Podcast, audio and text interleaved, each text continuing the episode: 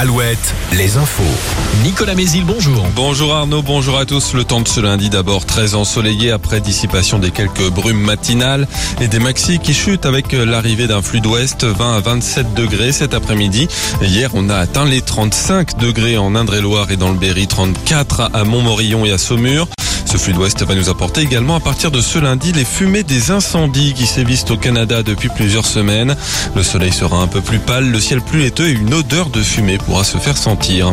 Les amendes pour possession ou consommation de cannabis pourront être payées immédiatement, soit en liquide, soit en carte bleue et ce dès la fin de l'été.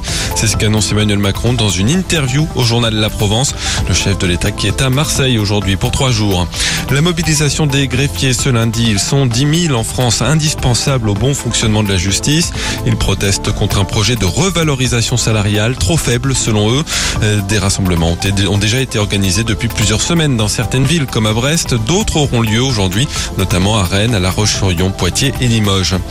L'automobiliste qui a mortellement fauché un septuagénaire samedi à Nantes devrait être déféré aujourd'hui devant le parquet. Une expertise doit être ordonnée pour déterminer à quelle vitesse il roulait au moment de l'accident.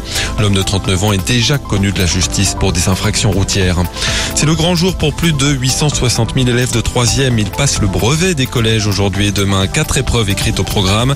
Le français pour commencer ce matin avant les maths. Cet après-midi, les résultats seront dévoilés entre le 5 et le 12 juillet selon les académies.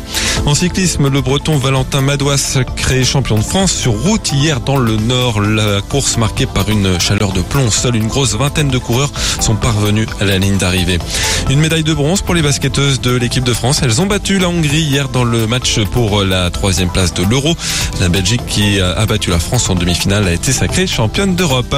Retour de l'info à 6h. Très bonne matinée à tous sur Alouette.